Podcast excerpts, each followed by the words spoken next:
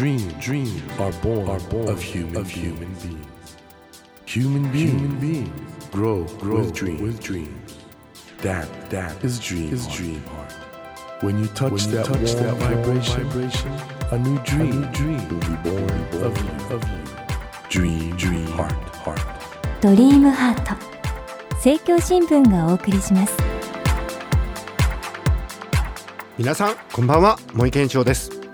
この番組は日本そして世界で活躍されている方々をゲストにお迎えしその方の挑戦にそして夢に迫っていきます。さあ今夜お迎えしたお客様はメディアアーティストの落合陽一さんです。落合さんは東京生まれ筑波大学でメディア芸術を学んだ後東京大学で博士号を取得。2015年5月より筑波大学図書館情報メディア系助教。デジタルネイチャー研究室を主催され応用物理計算機科学アートコンテクストを融合させた作品制作研究に従事されていらっしゃいます。国内外の論文賞やアートコンペデザイン賞など受賞歴も多く巷では現代の魔法使いとも呼ばれていらっしゃいます。今夜はなぜ落合さんが現代の魔法使いと呼ばれているのかその秘密をじっくり伺っていきます。よろしくお願いしますはい、よろしくお願いします。落合さんは最近なんかねテレビにも随分出てらしてなんか皆さんテレビの中だとあなんかこの人面白そうな人だなと思ってるかもしれないんですけど落合さんどういうすごいことやってるのかっていうのがね今日明らかにされるんですけどもあの今回出された「魔法の世紀」っていうこれいい本だね魔法の世紀ありがとうございます。素晴らしい編集が通常の本の2倍から3倍ぐらいコストかかってると思います。すごく丁寧にできてるこれどんな感じで作ったんですか、えーと最初メルマガですよね、はい、最初メールマガジンでうん。連載してたんですけど、うんうん。その連載をもう一から全部完全に組み直して、はいはい。その上であの編集の方ともうこれ一般にはわからないからっていうのをこう噛み砕いて噛み砕いて噛み砕いて作ったようなあそうなんだ、じゃあかなり大変でしたか？かなり大変でした。まあでもそれだけの内容になってるなと思ってこれぜひ皆さん魔法の世紀手に取っていただきたいと思うんですけど、はい。落合さんの研究去年はワールドテクノロジーアワードの IT ハードウェア部門受賞ということでおめでとうございますありがとうございます。でこれ受賞日本人個人としてはあの青色発光ダイオードでノーベル賞を受賞された中村修二さん以来2人目ということだったんですけど。よかったですね。いやこの受賞本当にびっくりしていきなり来たんですか？いきなり来ましたね。でたまたま、うん。あの最初ノミネートが来るんですよ、はいはいはい。でノミネートであの南カリフォルニア大学の教員の方と、はい。あと MIT の教員の方と、うん。アイオワ大学だったかな？あの辺の大学の教員の方がこうノミネートされてて、い。僕もいたんですけど、うん。あこれは絶対この MIT の人通るなと思って、はいはい。なんだけどあの授賞式が結構楽しそうだったので、うん。なちょっと行ってみようかなと思って行ったらなぜか僕呼ばれちゃってですね。それまで誰もわからないそのですよ。場で発表されるのか、はい、あのいわゆるアカデミー賞状態みたいな。なるほどなるほど。過去にこれもらったのがゴードン・ムーアとかなんですよねインテルの。なんでうおーと思って。これどのまあいろんなことされてますけどどれが特にサイテーションとしては、とりあえずあのホログラフィックにはい。ものを作るっていうのが、あホログラムって今で言うとクレジットカードの左下についてるような光が立体的に見える、はいはいであれを使ってコンピューターの人間との関わる部分を作るっていうのがなかなかやってる人がいなくてですね要は20年ぶりに 温故知新してたらあのそこが受けたっていうのはあったみたいです。なるほど。リスナーの皆さん、今日ね、落合さん、こういう感じで、このテンポでこのリズムで喋ってるって、ここも含めてちょっと楽しんでいただきたいなと。あの、私はホストとして、なるべくこういう感じで喋ってますが、飛ばしてるこの落合さんの感じ、味わってくださいね。で、落合さんね、メディアアーティストと紹介されることが多いですが、これ、どういう意味ですか？メディアアーティストってまあ映画って例えば映画監督っていう人と、はいはい映画を発明したエジソンとかリュミエール兄弟っていうのは別々ですよね。はいはいで例えば絵画って言ったら最初にカンバスを作った人とカンバスの上に絵をこう描いてる人っていうのは別々なんですけど、うんその何かを作るための装置っていう概念と、はいその上で描くものっていうのを同時に作る人っていう、まあ、要は表現する理系ってよく僕は呼んでるんですけどなるほど。ものを作ってそのものの上に絵を描く最初に描くっていうのをやってる人々です。でなんでそんなことができるようになったかといえば、うんコンピューターがこう発展してきて、はい それによって発明できるようになったものが増えてきたので、はいそれで増えたんじゃないかなと思います。今、落合陽一さんのお作 iPhone のニュースアラートが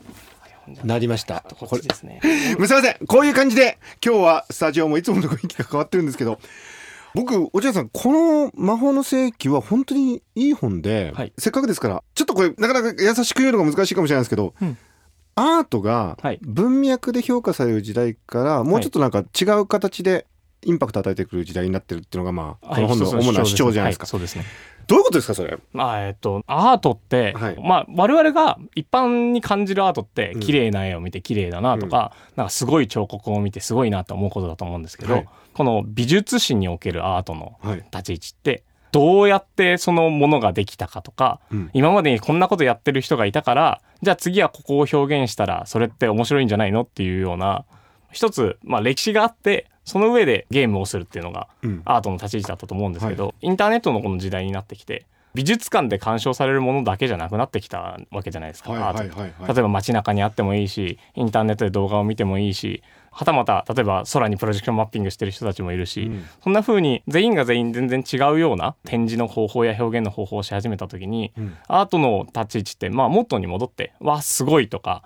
感動したとか人間の心に直接訴えかけるようなより原理的なものの方が専門家の間でもそして一般人の評価の基軸でも評価されていくんじゃないかっていうところがまあ一つ大きな。ということはこれ一般人も専門家も同じように受け止めるものだ同じように受け取れるものすごいものはすごいって受け止めるようになってくるから。でそのすごいものって一体どうやって作るのって言ったら、うん。きっとテクノロジーすらも同時にアップデートされないときっと見て取れないよな。例えばまあ新しいビデオが発明されました。それで表現が出てきます。例えばアップルのスティーブ・ジョブズがかっこいいところって iPhone っていうメディア自体がこうパンって出てきて、うん。その上で例えば軽やかに電話してみたりとかメール返してみたりとかいろんな表現を上に乗っけていくわけです、うん。アプリケーションとメディアが同時にあるんですけど、はい。そういうような、まあ、そもそも全くないものが出てきてその上で摩訶不思議な表現がされるっていうようなことが我々見てすげえって思うわけなんですけど、はいそのすごいっていうような風に原理的な我々の心が動いたことが感動したみたいなところを一番評価されるような時代になっていくんじゃないかっていうのが思ってるところですね。だからアートはもう専門家のものだけではないということはい、そういうことです。ね。でそれが落合さんが今研究しているさまざまなことをはい、テクノロジーつながっていくとアートにつながります。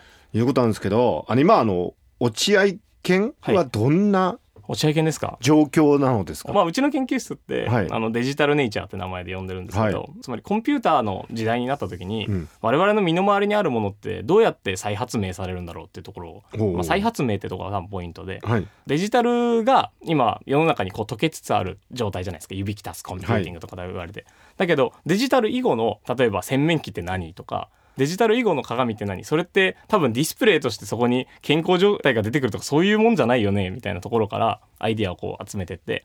じゃあ全てのものにコンピューター機能が付加されたら、まあ、例えば光だって反射する方向変わるだろうし、うん。この我々が今座ってるこのスタジオの机があるんですけどそこの机の表面だって金属から木に変わったりとか木から金属に変わったりしてもいいしそんなようなデジタルでは当たり前にやられてることをどうやったら今まで人間が培ってきた歴史の発明品を再発明できるんだろうかっていうところを考えてるっていうのがうちの研究室でその同志が集まってるってことですか？はい、同志がもう若い子が10人とか15人ぐらいかな。10人、はいあれ？開いたばっかりじゃなかったでしょ。はい、来たばっかりしたんですけど筑波大学ってすごいいい大学で、うんあの1年生の頃から研究室に所属できるんですよ。あそうなんだ。なんで1年生から今まだ4年生までしかいなくて大学院生はいないんですけど、もともと筑波大学ってメディアアートものすごく強いですよね。はい、ものすごい強いです。元あの MIT のメディアラボってでかいところがあるんですけど、そこの副所長だったジョン・マエダっていう方も筑波出られてますし世界中のメディアアーティスト割と筑波大出身の方が多くてですね。あのー先ほどね筑波大学はもう1年から研究ができるシステムがあるって伺ったんですけどちょっとこれ受験生とかも聞いてるんで、すごい興味あると思うんでどういうことですかそれ？いやあのですね筑波大ってあの1年生の時にあ、まあ、1年生から3年生まで正確に言うと、本部のプログラムがあって、はい。先端的研究者体験プログラム。それに所属するとですね研究費がもらえてかつ大学中好きな研究室行っていいよっていうのが。え研究費が学生個人でもらえるの？あもらえますへえそれいくらぐらい？一番下のところが5万円で、はい。一番上が30万円なんでうわ。そこそこ学生が1年で遊ぶには。太っ腹。はい、だからまあ要はバイトして研究とか工作とかしてる子いるじゃないですかサークルとかで、うんうん。うんそういう子が全部あの研究室の負担で研究できるっていうのがうちの大学の結構強みで、でそのスキームで落合家に今何人いるんですか？うんと、それで15人いますね。すっごい。で15人そういうのがいたらかなり面白いね。かなり面白いですね。1年生の頃からわけわかんないことみんなしてるんで。今彼ら何やってってます例えば。例えばですね僕らの世代多分バーチャルリアリティとかが安くなる世代なんですけど、まあそれの研究したり例えば新しいカードボードってどういう設計なの、はいとか考えたりとか彼らはまだ若いので、うん。あの僕は要はプラズマ打ったりとかいろんなことするんですけど、うんうんうんまあ比較的今あるものをどう再発明していくかみたいなことで頭使いながらやっててただまあいわゆるキックスターターとかで出てくるやつよりはうんもっとエッジの効いたの出してやって、だいぶ変なもん出してますね。キックスターターというのは、まあ、一般から資金を集めてはい何か商品を出すとかそういうやつですけど、まあだから商品っていう意味においてはもうある程度需要があるというかあそうですねよってでもそれよりもエッジが効いたってことはもうぶっ飛んでるってこはい、とですね。ぶっ飛んでる。あの、要は一般の人が、まあ、とりあえず売ろうとは思わないようなものを作ってくれっていうことを言っていて、一品物でわけのわからないものをとにかく作ろうって言って、わけのわからないものを本当に作ってますね。ってことは筑波大学おすすめだね。すごいおすすめです。あの現代の魔法使いと呼ばれていることについてはどうですか？ご自身が。えーっとですね、まあ、僕の中で分かりやすいっていうのはすごい重要なキーワードで、うん僕の研究に興味持ってもらうには多分ね、分かりやすいインターフェースが重要なので、はいはい、僕、魔法使いっていう呼び名は結構好きですね。おーこのね魔法の世紀の中でいろんな、まあ、コンピューターの歴史が振り返られながら今世紀をまさに魔法の世紀っていうふうに定義づけてるじゃないですか、はい。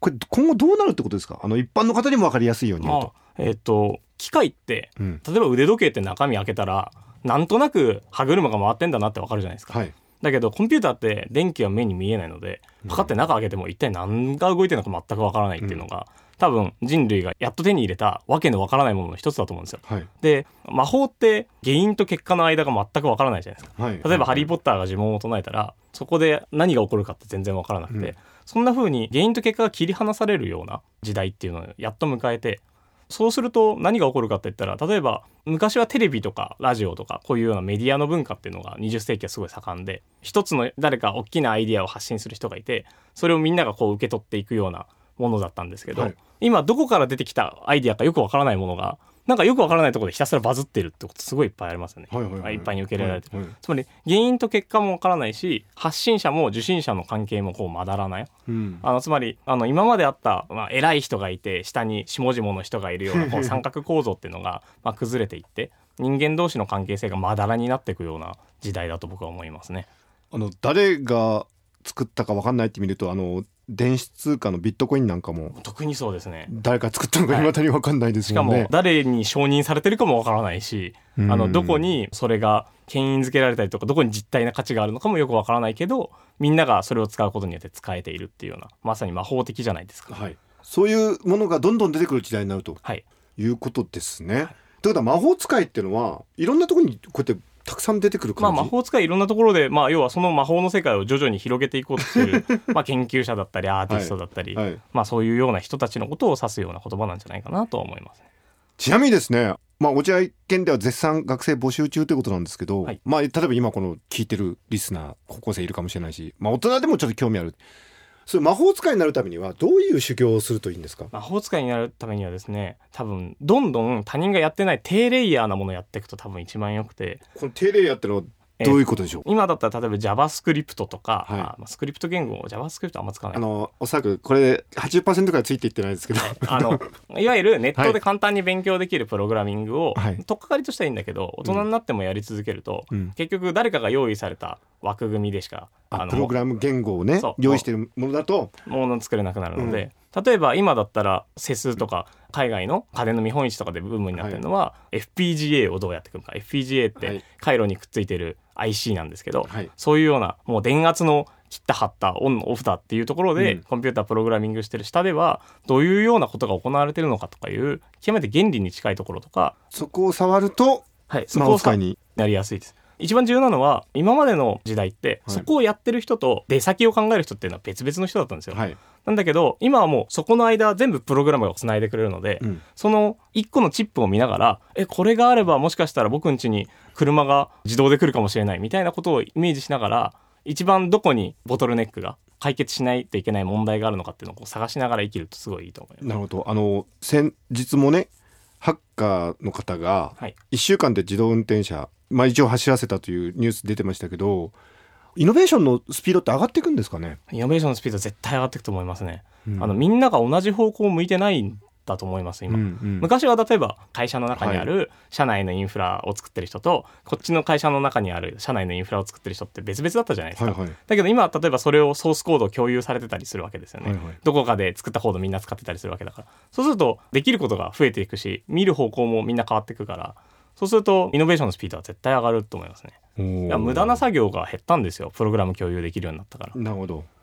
そんな中でね伝統的な会社とかはい。大学の役割っていうのはどう進化していくというか変わっていくと思いますか、はい、それも一つすごい重要なのは大学って多分一番変わりにくい古典的な機関なんですけど、うん。ただ日本が良かったことは今ちょうど国立大学が国立大学じゃなくなってまあ十何年かな、はいはい。20年ぐらいもともと筑波大学も大学の改革をかなりイメージして作られた大学ですよね、そうです。つまり学生運動以後にできた大学なので、うん。筑波大ってあの門とかないんですよ。ああ確かに言われてみたら、はい。校門とか全くなくて、アメリカの大学に近いですよね。アメリカの大学に近いです、うん。でそういうような要は大学をまず開放しようってことがあって、その後国の仕組みとしても大学を開放していこうっていうのがあって、多分これからもっと産学入り乱れるもう若い子が集まってるっていうのが大学の価値ですから若い子をどうやって社会を持って例えば企業でもいいし大学でもいいしはたまた芸術活動でもいいから応援していくのか。だって今少子高齢化社会において若者の宝ですから、うん。それを一番抱えてるっていうその価値って大学多分すごいあると思うんですよ。そうだよね。企業価値としてはすごいあって、うん。それのねリソースをどうやって社会に分配していくのかっていうことをもっと考えないといけないなと思いますね。なるほどね。落合さんはお父さんがはい。有名な方なんですよねああ落合信彦ってあのスーパードライとか いまだににやっぱりスーパードライドライビールの CM に出てた。お父さんはでもジャーナリストじゃないですかはい。どういう経緯でこっち来たんですか？いやーそうですね。なんかうんうちの親父とよく議論になるんですね。うんで、あの、俺はニーチェを読んでないやつは喋れないとか言うんですよ。中学生の俺に。うん うんまあとんでもない人なんですけど、うんうんだからうちの親父がこう喋るようなことに対して、うんあ僕はもうなんかもうちょっと筋道つけて説明できるようになりたいなと思ったんで、うんはいはいじゃあまあ理系に行きたいなと思って、えあと、まあ、芸術表現みたいなことに昔から興味があったから、うんうんでも芸術と理系って共存するのかなと思ってたらなんかメディアアートってあるよって、うん。まあ、高校ぐらいの時に気がついて、あじゃあやってみようかなっていう感じに大学に行きました。えなるほど。というふうに魔法使いができてきたということなんですが皆さん落合陽一さんの興味出てきたと思うんですけどちょっとこの続きはまた 来週ということで。来週さらにちょっと深掘りしていろいろお話、えーぜひよろしくお願いします。伺いたいと思います。ということで今夜は筑波大学の助教でメディアアーティストの落合陽一さんをお迎えしました。また来週もよろしくお願いします。はいよろしくお願いします。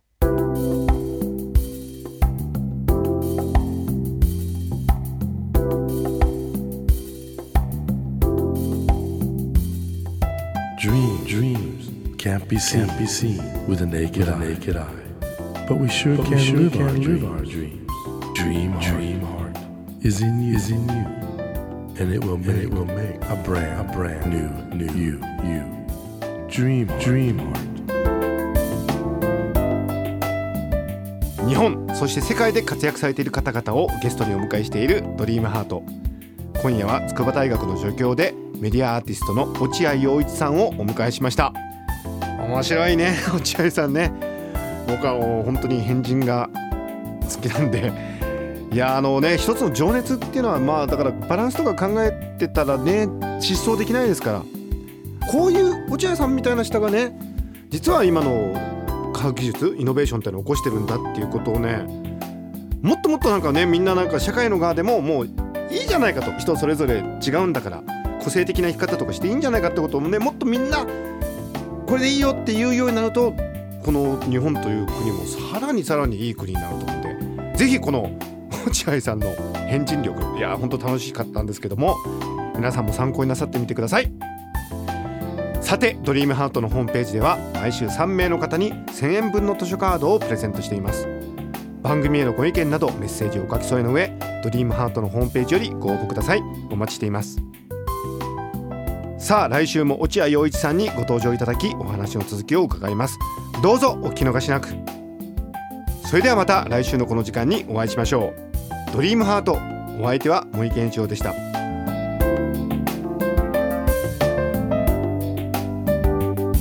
ドリームハート。政教新聞がお送りしました。